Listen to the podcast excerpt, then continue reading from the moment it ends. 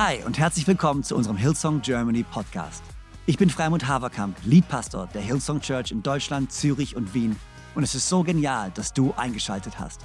Gott hat einen guten Plan für dich und dein Leben und will dir heute persönlich begegnen. Ich hoffe, dass diese Predigt dich ermutigt und inspiriert. Viel Spaß bei der Message. Alright, Epheser 4, Vers 11 bis 15. Ähm, ich stand gerade da unten und Elias hat angefangen, die anderen zu machen und ich, ich stand neben Johannes und ich war so, Dude, klamme meine Einleitung nicht, okay? Das, das, wollte ich alles sagen, aber gut, jetzt haben wir es schon gesagt, aber es macht nichts. An der Stelle auch ein Riesenhallo natürlich, überall, wo wir äh, hingelinkt sind. Äh, ich weiß, nach München, nach Düsseldorf, nach Zürich, nach Wien und äh, auch Ravensburg. Epheser 4, Vers 11 bis 15. Und ich wollte einfach ein bisschen, ähm, ja, ein bisschen was von dem Glauben teilen, den, den wir haben als Key-Team für dieses Jahr. Aber wir haben uns jetzt nicht einfach nur so äh, überlegt oder so spontan mal gedacht, oh, wir machen mal geistliche Reife oder wir machen mal Anbetung, sondern wir haben uns als Team letztes Jahr schon zusammengesetzt und haben wirklich darüber gesprochen und ausgetauscht und gebetet, was ist das große Ziel für uns als Church dieses Jahr? Was glauben wir, dass Gott tun möchte? Wofür haben wir Glauben? Was wollen wir sehen, das passiert im Leben von unserer Church? Und als wir uns unterhalten haben und uns ausgetauscht haben und gebetet haben, sind wir genau auf diesen Punkt gekommen. Nämlich das, was wir uns wirklich wünschen, dass wir dieses Jahr als Kirche wachsen in unserer geistlichen Reife.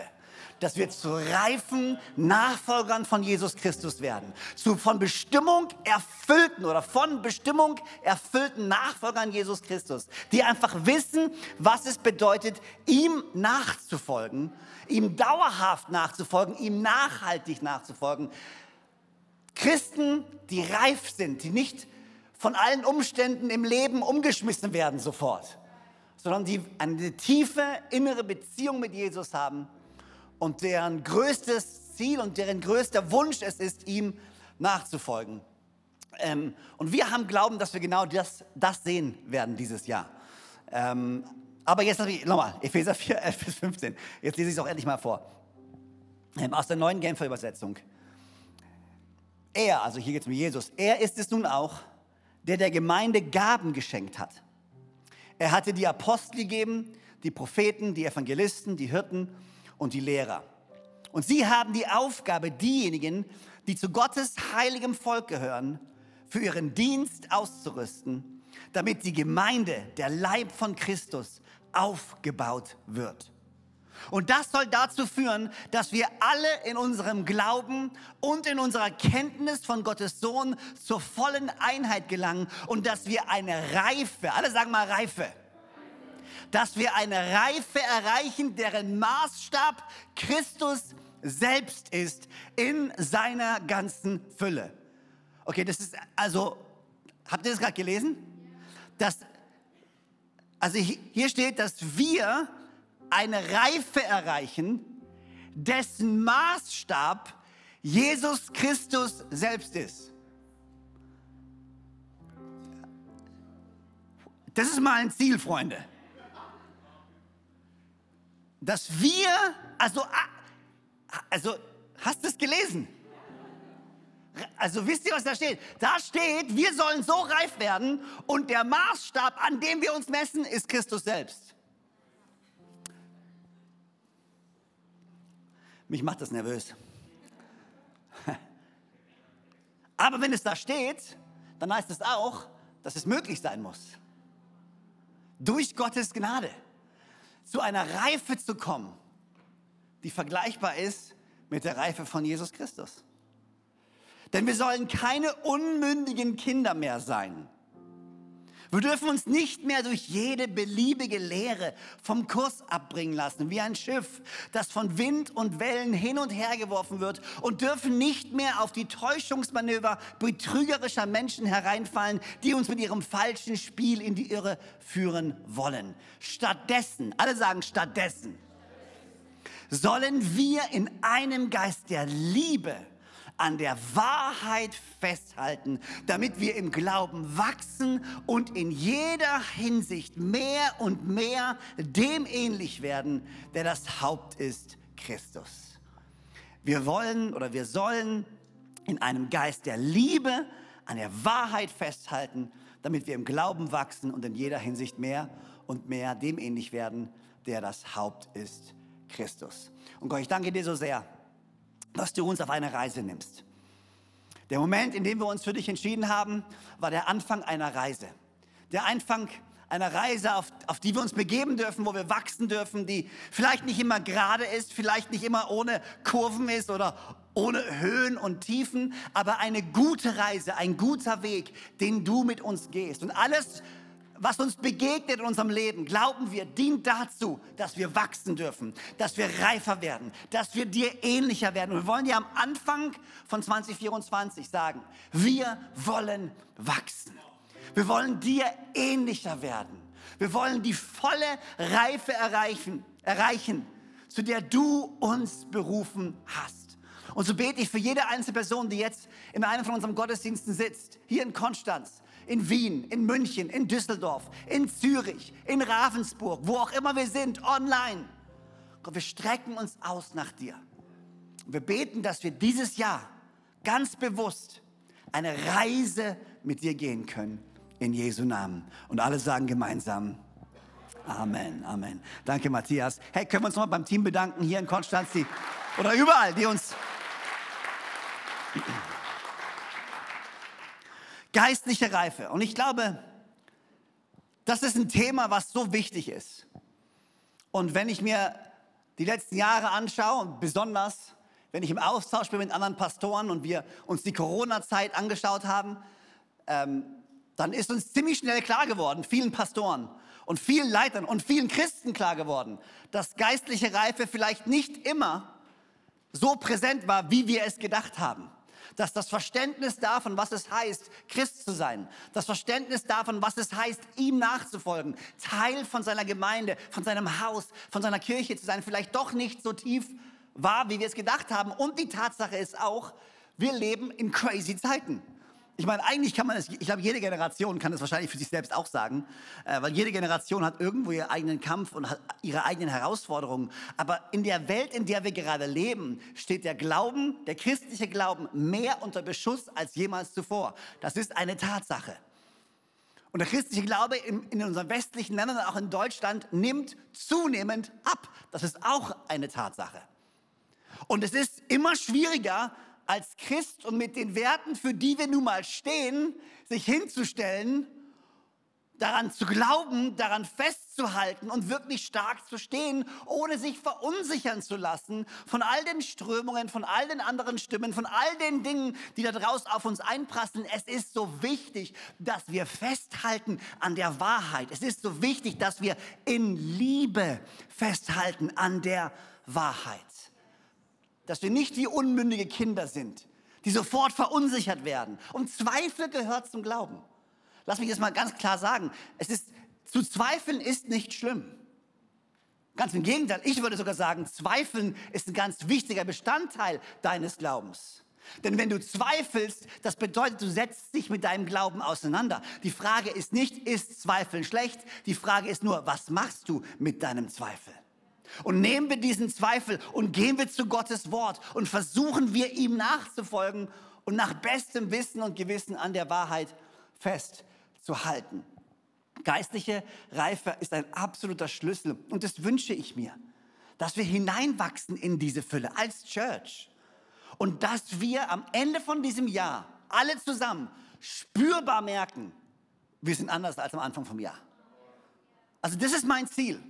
Wir wollen nicht einfach nur irgendein Ziel setzen und irgendwie, hey, dieses Jahr machen. Ich will, dass wenn wir am Ende von diesem Jahr zurückblicken, wenn du dir dein Leben anschaust, deine Kleingruppe anschaust, dein Team anschaust, unsere Church anschaust, dein Leben anschaust, deine Beziehung zu Jesus anschaust, dass wir alle sagen können, spürbar sagen können, wow, dieses Jahr hat sich wirklich was verändert in meinem Leben. Und die Tatsache ist, wir werden unser absolut Bestes geben, uns auf die Reise zu machen, aber im Endeffekt liegt es in deiner Hand ob du wachsen willst oder nicht. Es liegt in deiner Hand, ob du geistlich zu der Fülle kommen möchtest, die Christus für dich vorhergesehen hat. Es liegt in deiner Hand zu sagen, ich bin hungrig. Ich habe Glauben, dieses Jahr zu wachsen. Ich möchte meinen Fokus neu setzen. Und wir laden dich herzlich ein, weil wir werden unseren Fokus neu setzen. Und wir werden ihm nachfolgen, entschiedener und stärker und vollkommener als jemals zuvor. Im Namen von Jesus. Das ist unser Ziel. Das heißt nicht, dass es immer steil gehen wird, Freunde. Da werden Herausforderungen kommen. Und da werden Tage kommen, wo du sagst, ich habe heute keinen Bock zu wachsen. Und das gehört auch dazu. Okay? Aber dieses, diese Grundhaltung zu sagen, ich will wachsen. Die nächste Frage, die sich dann stellt natürlich ist, wie misst man denn geistliche Reife? Also woher, wie, woran machen wir denn fest, ob wir am Ende vom Jahr gewachsen sind geistlich oder nicht? Es ist gar nicht so einfach weil es sind so viele Kennzahlen, die kann man messen. Du kannst messen, ob du mehr Geld im Konto hast oder weniger. Du kannst messen, ob du mehr Kinder auf die Welt gebracht hast oder weniger. Du kannst, keine Ahnung, du kannst messen, wie viel. Es gibt so viele verschiedene klare Sachen. Aber wie misst man Reife? Wie misst man geistliche Reife? Und ich habe, äh, oder ich lese im Buch von Pete Scazzaro, oder vielmehr das Arbeiten meine Frau und ich gerade durch. Emotionale, gesunde Beziehungen heißt dieses Buch. Und ähm, er redet über Reife, eine Reife, die wir brauchen, eine emotionale Reife, die wir brauchen in unseren Beziehungen. Und er redet davon, dass das Maß unserer Reife gemessen werden kann in unserer Liebe. In unserer Liebe zu Gott und in unserer Liebe zueinander. Und ich lese euch mal ein kleines Zitat vor aus der Einleitung von seinem Buch. Ähm, und er sagt Folgendes. Vor einigen Jahren fragte mich ein Freund, der aus der Kirche ausgetreten war, unter vier Augen, warum sind so viele Christen so lausige Menschen? Ja. Mit anderen Worten, warum sind so viele von uns so verurteilend, so abwehrend und so unglaublich empfindlich? Ich glaube, ein Teil des Grundes liegt darin, dass wir die Liebe zu Gott und die Liebe zu anderen so leicht voneinander trennen. Das war etwas, das die religiösen Führer zur Zeit Jesu auch taten. Sie waren fleißig und eifrig, Gott zu lieben. Aber sie waren nicht ebenso fleißig und eifrig, die Menschen zu lieben. Das brachte sie auf einen Kollisionskurs mit Jesus. Gegen Ende seines Dienstes fasste Jesus die gesamte Bibel für sie mit diesen Worten zusammen. Du sollst den Herrn, dein Gott, lieben von ganzem Herzen. Das ist das erste und größte Gebot. Und das zweite ist ihm gleich. Liebe deinen Nächsten wie dich selbst. An diesen beiden Geboten hängt das ganze Gesetz und die Propheten. Wenn wir eine Störung in unserer Beziehung zu Gott erleben, folgt eine Störung in unserer Beziehung zu den Menschen. Die Verbindung zwischen beiden ist untrennbar. Jesus verknüpfte auch unsere Fähigkeit, die Menschen zu lieben, mit unserer Fähigkeit, für ihn in der Welt Zeugnis abzulegen. Jeder wird erkennen, dass ihr meine Jünger seid, wenn ihr einander liebt. Johannes 13, 35. Mit anderen Worten, wenn wir nicht gut lieben, gehen die Auswirkungen über, unsere, über unser persönliches Leben unsere Familie, unsere Nachbarschaft und unsere Kirche hinaus. Wenn wir andere nicht gut lieben, wird die Schönheit und die Liebe Jesu in der Welt befleckt und beschmutzt. Deshalb ist es von entscheidender Bedeutung, dass wir als Christus-Nachfolger in unserer Fähigkeit, Menschen zu lieben, wachsen. Die zwei größten Gebote, liebe Gott und liebe Menschen. Und ich liebe die Tatsache, dass er sagt, die beiden Dinge kannst du nicht voneinander trennen. Eigentlich, je mehr wir Gott lieben und je mehr wir ihm ähnlicher werden, desto mehr sollten wir auch Menschen lieben. Und je mehr wir Menschen lieben und je mehr wir Gottes Güte, Barmherzigkeit und Gnade zum Ausdruck bringen in den Beziehungen zueinander, desto mehr lieben wir Gott. Unser Ziel ist es, am Ende von diesem Jahr Gott mehr zu lieben. Und dass die Liebe, die wir zu Gott haben, spürbar wird und sich auswirkt in der Liebe, die wir zueinander haben. Liebe Gott und liebe Menschen. Und ich kann euch versprechen, das ist herausfordernd. Ich glaube, manchmal prüft Gott unsere Liebe zu ihm, indem er uns besonders nervige Menschen an die Seite stellt. Oh, come on. Ihr schaut mich so an, wie kannst du sowas nur sagen? Du weißt ganz genau, wen ich meine in deinem Leben. Und die Frage ist, ist unsere Kapazität zu lieben groß genug, um die Liebe Jesu wiederzuspiegeln? Was sagt Jesus? Die zu lieben, die jeder liebt? Die, deine Freunde zu lieben? Das ist einfach. Das macht jeder. Das machen sogar die, die mich nicht kennen. Aber deine Feinde zu lieben, die zu lieben, die gegen dich sind, die dir Böses wollen, das macht den wahren Unterschied.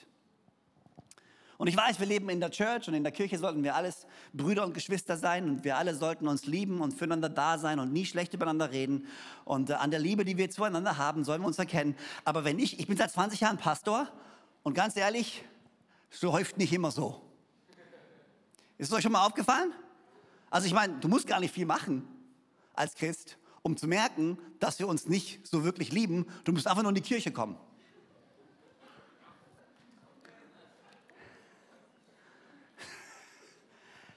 Es ist eigentlich schade, dass ich das sage. Eigentlich ist es schade, aber es entspricht der Wahrheit, weil wir alle sind Menschen und deswegen müssen wir wachsen in unserer Liebe. Und dann haben wir gesagt, okay, wir wollen natürlich uns überlegen, wie schaffen wir das denn? Wie, wie wachsen wir denn jetzt?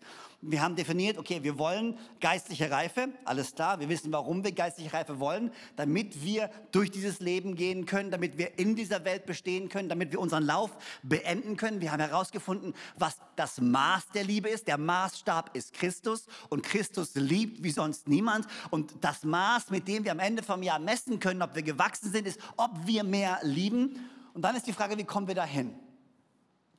Und dann haben wir, und Elias hat es eben schon vorweggenommen, danke dafür, Elias, ähm, sind geistliche Disziplinen. Also wir haben uns überlegt, okay, wie wollen wir denn geistlich reifen? Und man reift geistlich durch geistliche Disziplinen. Das ist, musst dir vorstellen, ähm, wenn du einen Marathon laufen willst, ich keine Ahnung, warum irgendjemand jemals einen Marathon laufen wollte, aber es könnte ja sein, du willst einen Marathon laufen. Also ich habe da schönere Ziele, die ich mir vorstellen kann. Irgendwie gemütlich ins Restaurant laufen und ein Glas Wein trinken. Das wäre auch ein Ziel. Aber manche Leute laufen einfach nur einen Marathon und da wartet nicht mal irgendwas Grandioses auf der anderen Seite. Äh, weißt du, die laufen durchs Ziel und dann und jetzt, ja, fertig. Ja, gut, okay, alles klar. Das ist so die, die, weißt du, wenn du sagst, geh, geh laufen, geh joggen, geh rennen. Und ich denke mir so, boah, einfach nur laufen gehen ohne ein Ziel. Ich meine, gib mir einen Ball. Und ich renne den Ball hinterher. Ich bin, ich bin wie so ein Hund, okay? Aber einfach nur ohne Ziel da rumzulaufen. Keine Ahnung, was der Sinn dahinter ist. Aber gut. Aber wenn du in der Tat einer von denen bist, die einen Marathon laufen wollten, ich bin keiner von denen, ähm, äh, wenn, wenn das die geistliche Reife darstellt, dann musst du dir überlegen, wie kommst du dahin, weil du läufst nicht von heute auf morgen ein Marathon, sondern du brauchst Disziplin, nämlich die Disziplin, jeden Tag oder regelmäßig zu laufen. Und wenn du das erste Mal läufst, dann wirst du keinen Marathon laufen. Und wenn du es tust, dann wirst du ein halbes Jahr danach nicht mehr laufen, okay? Aber eine geistliche Disziplin ist etwas, das wir täglich ausführen regelmäßig ausführen, damit wir an das Ziel gelangen, an das wir gelangen wollen. Und wenn es geistliche Reife ist, dann ist es geistliche Disziplin. So haben wir uns entschieden, dieses Jahr uns drei oder vier, drei, danke, drei geistliche Disziplinen anzuschauen, übers Jahr verteilt. Und wir wollen das nicht nur so, hier ist eine Predigt, viel Glück, ähm, sondern wir wollen versuchen, das wirklich ganzheitlich als Church anzugehen. Und deswegen die erste geistliche Disziplin, mit der wir starten wollen, und ich erkläre auch gleich, warum wir mit ihr starten, ist Anbetung. Anbetung. Deine Anbetung ist eine der geistlichsten Disziplinen und der stärksten Disziplinen, die du haben kannst in deinem Leben. Und jetzt sitzt du vielleicht da und denkst, ja Mist, ich kann nicht so gut singen. Dann lass mich das gleich vorab sagen und eigentlich wisst ihr es schon. Anbetung hat eigentlich recht wenig mit Singen zu tun. oder mit deiner Fähigkeit zu singen. Lass mich kurz darüber sprechen. Warum haben wir Anbetung gewählt als erstes? Wir haben Anbetung gewählt, weil geistliche Reife in uns beginnt.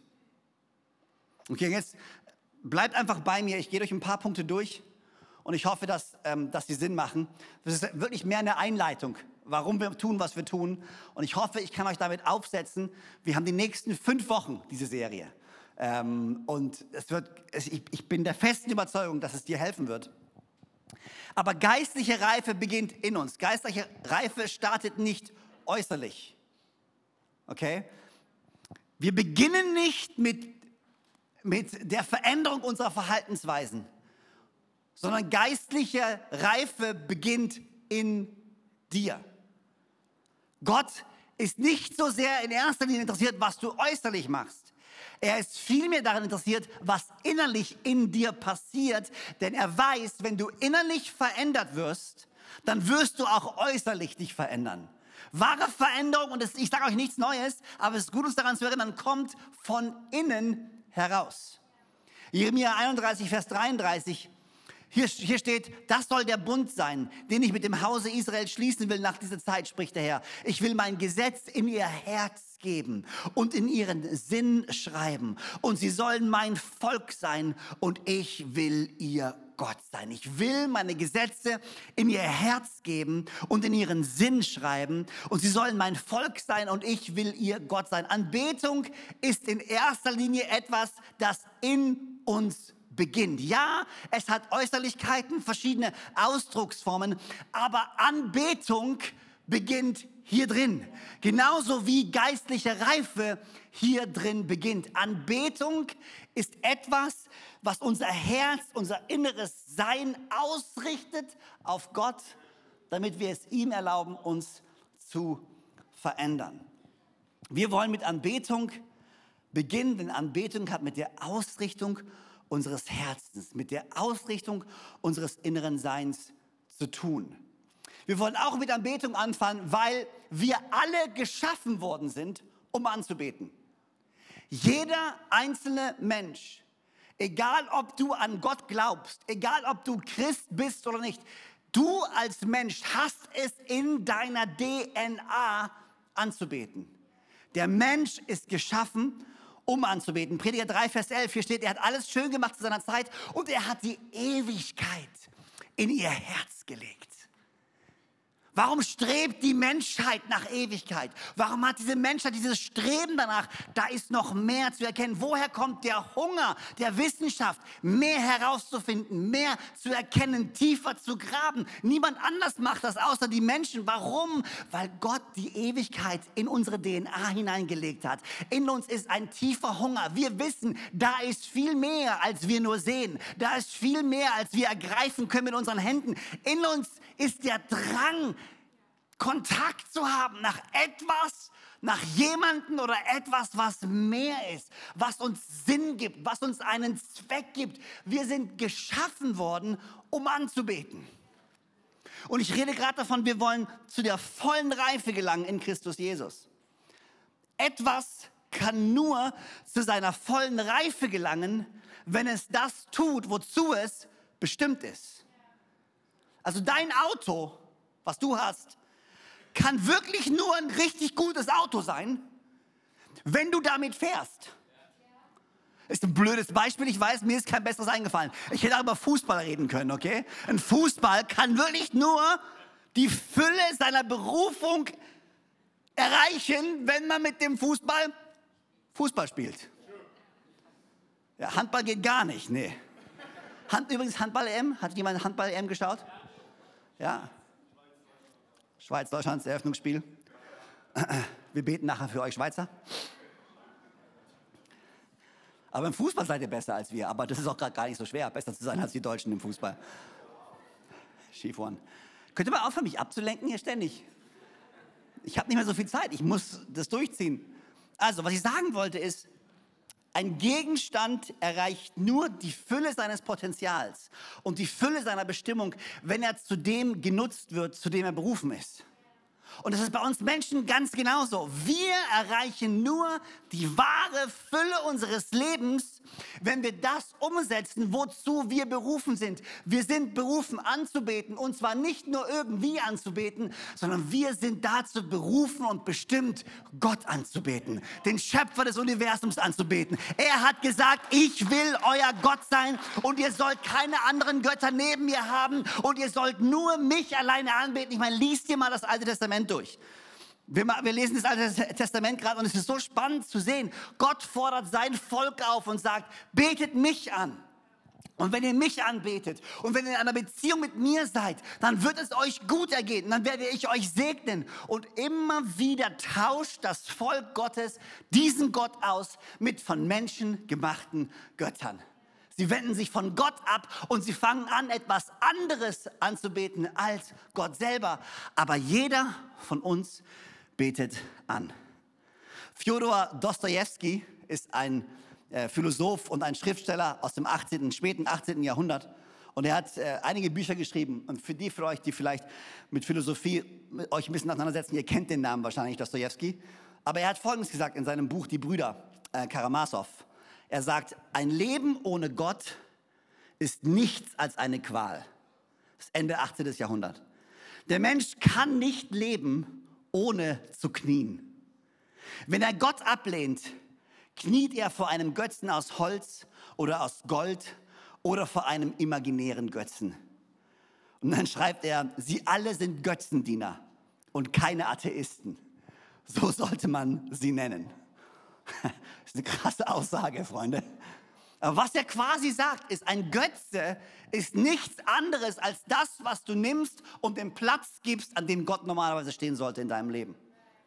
Wir alle sind dazu berufen, Gott anzubeten, in einer Beziehung zu ihm zu sein, unser Herz auszurichten nach ihm. Und wenn wir das tun, wenn wir das tun, wozu wir bestimmt sind, dann, dann können wir zu der vollen Reife heranwachsen, die Gott für uns hat.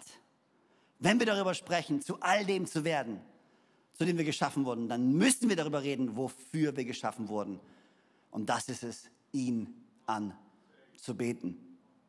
Und warum ist es so wichtig, wen oder was wir anbeten? Warum ist das Objekt unserer Anbetung so entscheidend? Das Objekt unserer Anbetung ist entscheidend, weil wir zu dem werden, den wir anbeten. Wir werden dem ähnlich, den wir anbeten. 2. Korinther 3, Vers 18. Hier steht, ja, wir alle sehen mit unverhülltem Gesicht die Herrlichkeit des Herrn. Wir sehen wie ein Spiegel. Und indem wir das Ebenbild des Herrn anschauen, wird unser ganzes Wesen so umgestaltet, dass wir ihm immer ähnlicher werden und immer mehr Anteil an seiner Herrlichkeit bekommen. Diese Umgestaltung ist das Werk des Herrn, sie ist das Werk seines Geistes. Hier steht, wow, wenn wir also Gott anschauen, wenn wir seine Herrlichkeit sehen, wenn wir uns ihm zuwenden und in seiner Gegenwart stehen, wenn wir unser Leben ausrichten nach ihm, dann werden wir so wie er dann werden wir ihm immer ähnlicher. Und du kannst das auswechseln. Es ist egal, was du anbetest. Du wirst ähnlicher dem werden, den du anbetest. Man, ich habe nicht die Zeit, in den Römerbrief zu gehen. Römer Kapitel 1. Hier spricht Paulus über den großen Austausch, der passiert. Er fängt an mit Vers, ich glaube 19 oder 23 und er spricht darüber, sie, die sie dazu berufen waren, Gott anzubeten, haben Gott genommen den Schöpfer und haben ihn ausgetauscht mit der Schöpfung. Und anstatt den Schöpfer anzubeten, beten sie jetzt die Schöpfung an. Und deswegen wurde es in ihren Herzen finster.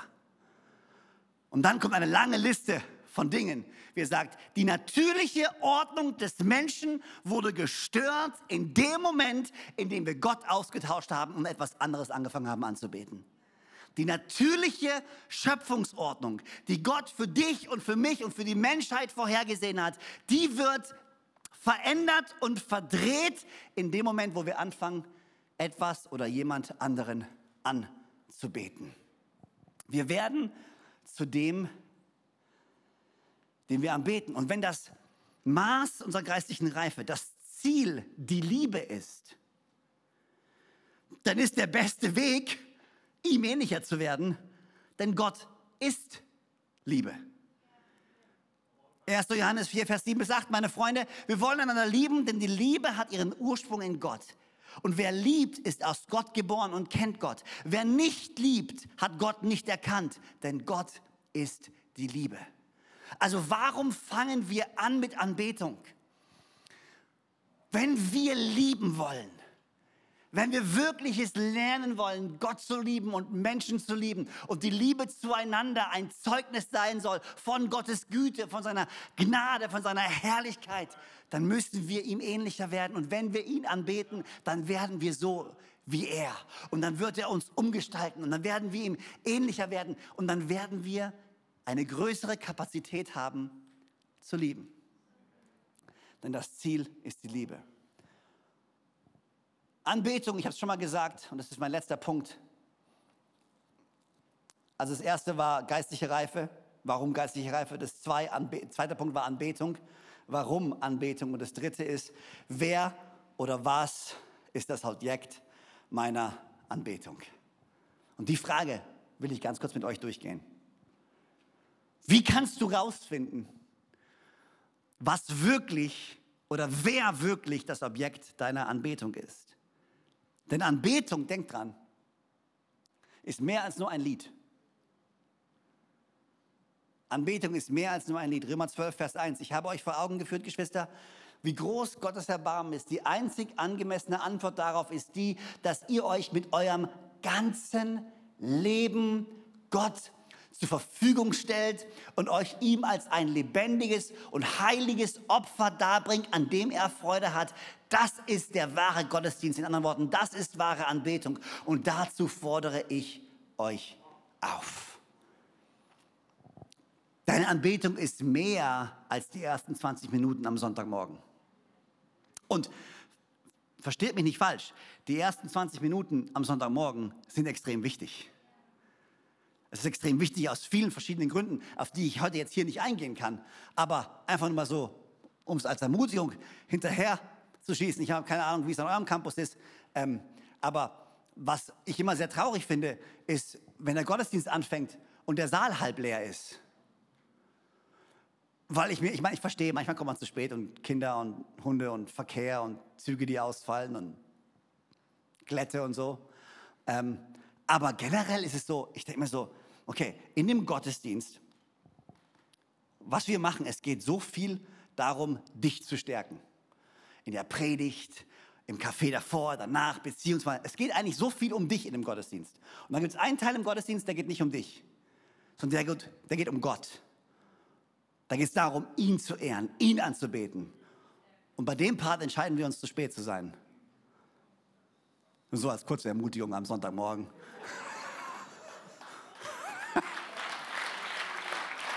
Ich finde es schade.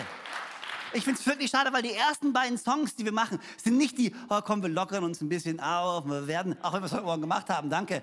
Ähm, aber, aber ich kann es sagen, aber okay, sorry, wollt ihr, soll ich, soll ich euch Honig ums Maul schmieren oder soll ich ehrlich sein? Ich kann euch ganz, weil Johannes hat richtig gut Lobpreis geleitet heute Morgen. Und wisst ihr, warum er das gemacht hat? Weil der Countdown läuft. Ich meine, wir geben euch sogar schon einen Countdown, um Himmels Willen. Fünf Minuten zum Ready sein. Und dann ist der Countdown fertig. Und Johannes merkt, warte mal, da ist noch gar keiner ready. Keiner ist ready anzubeten. Die sind noch am Reden, die sind noch am Labern. Und deswegen hat er gedacht, ich muss erstmal die Aufmerksamkeit kriegen von allen, bevor wir anfangen können anzubeten, weil ich will nicht, dass unsere Church die Anbetung, den Moment der Anbetung verpasst. Gut. Lasst uns doch hungrig in die Gottesdienste kommen, Freunde.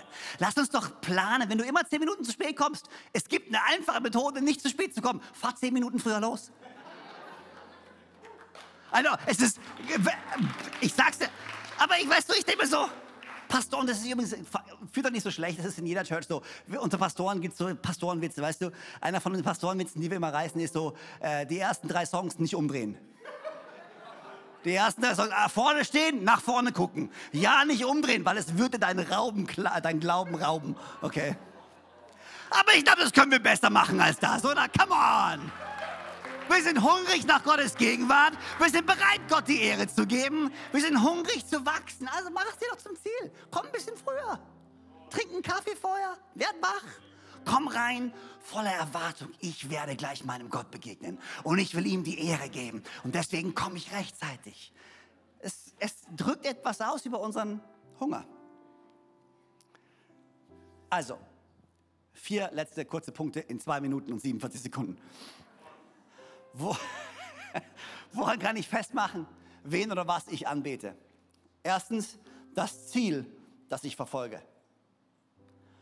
Wo, wo, wie kannst du, woran kannst du feststellen, was oder wer wirklich das Objekt deiner Anbetung ist? Indem du dir das größte Ziel anschaust, das du verfolgst. Was ist für dich in deinem Leben am wichtigsten? Was, ist, was zählt am meisten für dich? Wenn du dich hinstellen willst und sagen, das ist die eine Sache, die mir am allerwichtigsten ist. Und weißt du was? Das sage ich nicht nur, sondern wenn du mein Leben dir anschaust, wenn du dir meine Finanzen anschaust, wenn du dir meinen Kalender anschaust, wenn du dir anschaust, wie ich rede, wenn du dir anschaust, wie ich denke, ohne dass ich auch nur ein Sterbenswörtchen sagen würde, wüsstest du, was mein größtes Ziel ist. Puh. Philippa 3, Vers 8. Hier schreibt Paulus mehr noch. Jesus Christus, meinen Herrn zu kennen, ist etwas so unüberbietbar Großes, dass ich, wenn ich mich auf irgendetwas anderes verlassen würde, nur verlieren könnte. Seinetwegen habe ich allem, was mir früher ein Gewinn zu sein schien, den Rücken gekehrt. Es ist in meinen Augen nichts anderes als Müll, denn der Gewinn, nach dem ich strebe, ist Christus.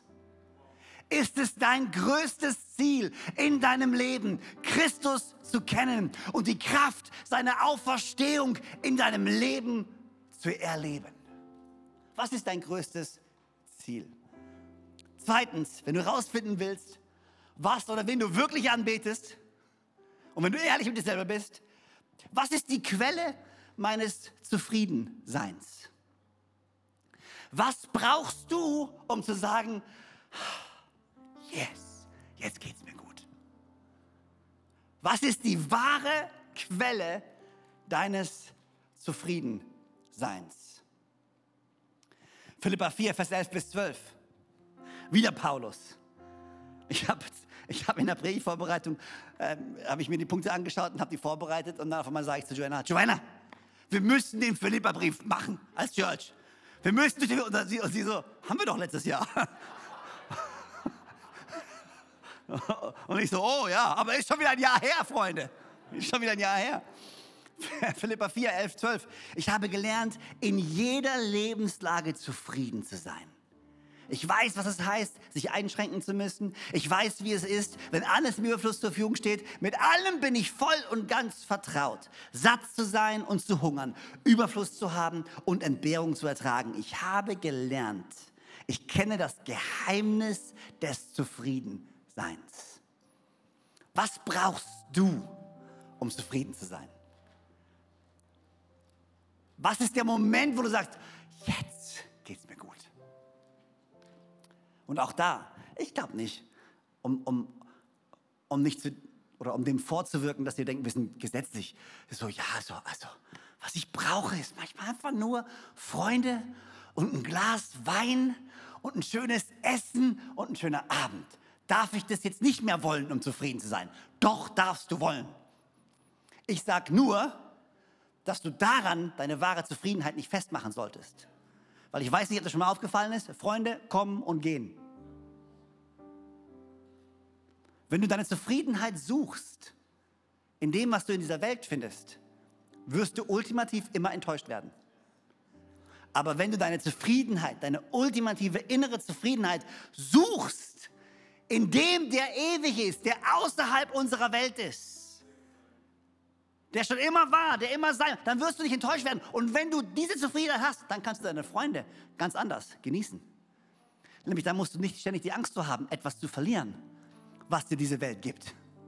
Wenn die Güter und die Dinge dieser Welt du brauchst, um glücklich zu sein, dann wirst du auch immer unterschwellig die Angst haben, die Güter und die Dinge dieser Welt zu verlieren und damit deine Zufriedenheit zu verlieren. Aber wenn du weißt, ich bin zufrieden, ich habe Christus, dann kannst du dieses Leben viel mehr genießen, weil du nicht ständig die Angst haben musst, dass du etwas verlieren könntest.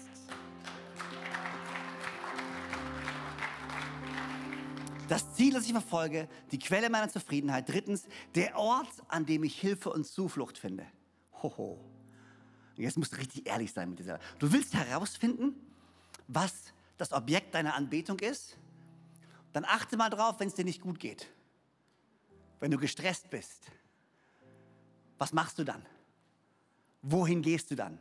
Netflix! Nein, nein, das bin nur ich. Psalm 121, ich richte meinen Blick empor zu den Bergen. Woher, woher wird meine Hilfe kommen? Meine Hilfe kommt vom Herrn der Himmel und Erde geschaffen hat. Er bewahrt deine Füße vor dem Stolpern. Er, dein Beschützer, schläft niemals. Ja, der Beschützer Israels, er schläft und er schlummert nicht. Der Herr behütet dich, der Herr spendet dir Schatten und steht dir bei, damit dich am Tage die Sonne nicht sticht und in der Nacht der Mond dir nicht schadet. Der Herr wird dich behüten. Ich wusste nicht, dass der Mond dir schaden kann, aber okay. Der Herr wird dich behüten, sorry, vor jedem Unheil. Er bewahrt dein Leben. Der Herr behütet dich, wenn du gehst und wenn du kommst, jetzt und für alle Zeit. Und der letzte Punkt, und damit schließe ich dann wirklich, ist die Nähe, die ich suche.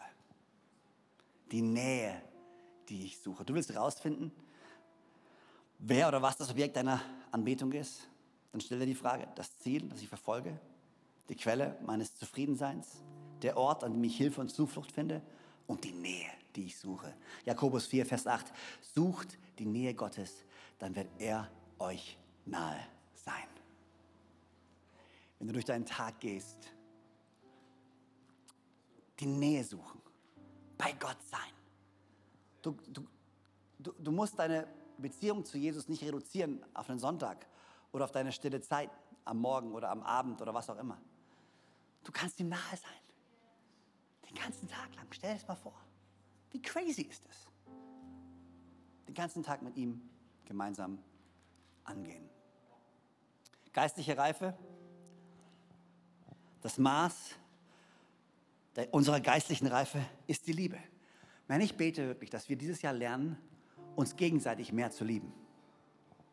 Gott mehr zu lieben und uns gegenseitig mehr zu lieben und die Menschen da draußen mehr zu lieben, die unseren Gott so sehr brauchen. Lass Liebe das Merkmal sein, dass wir Gott kennen. Der Weg dahin zuallererst ist eine innere Herzensausrichtung. Wem folgst du nach? Wer ist dein Ziel?